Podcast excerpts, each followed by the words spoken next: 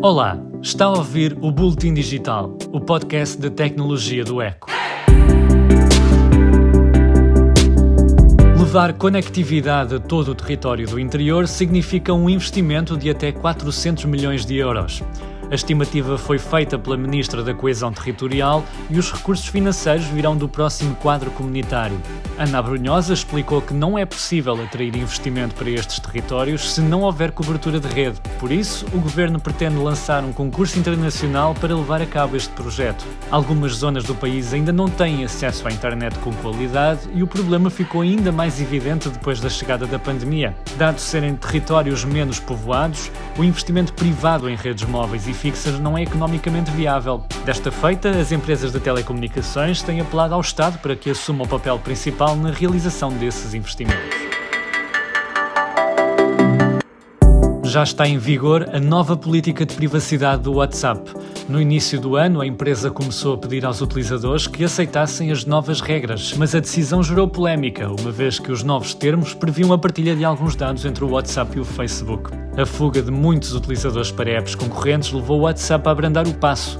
A aplicação explicou depois que quer lançar novas ferramentas para empresas e a partilha de dados permite evitar a sobreposição de serviços entre as duas plataformas. A 15 de maio, a nova política de privacidade acabou mesmo por entrar em vigor, mas os utilizadores vão ter mais tempo para decidir o que querem fazer. Só que a margem de manobra é curta. Se não aceitar a nova política, o seu WhatsApp vai congelar ao fim de algumas semanas e não poderá mais ver as suas mensagens até dar um OK final o Internet Explorer vai acabar. Aquele que chegou a ser o browser mais utilizado em todo o mundo vai ser descontinuado pela Microsoft. A chegada de alternativas mais rápidas e eficientes levou o Internet Explorer a perder muita cota de mercado. Atualmente, o browser era alvo de troça na internet e gozado pela sua suposta lentidão. Em 2015, a própria Microsoft decidiu lançar um browser novo, a que chamou de Edge. O Edge é agora o principal browser do Windows, mas é o Google Chrome o mais usado em todo o mundo.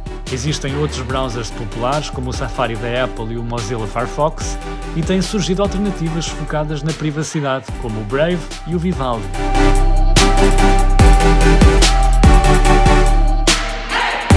já foi publicada no Diário da República a nova Carta Portuguesa de Direitos Humanos na Era Digital. O documento foi alvo de ampla discussão no Parlamento e estabelece os direitos dos cidadãos na nova era do digital, Alguns dos direitos versam sobre a proteção contra a desinformação e o direito à privacidade, e a Carta também toca no direito ao esquecimento e ao testamento digital e abrange até a questão da neutralidade da internet. Este foi o Boletim Digital desta semana. Siga este podcast no Spotify, no Apple Podcasts ou onde quer que ouça os seus podcasts. O meu nome é Flávio Nunes e pode acompanhar o meu trabalho em eco.pt. Até à próxima semana.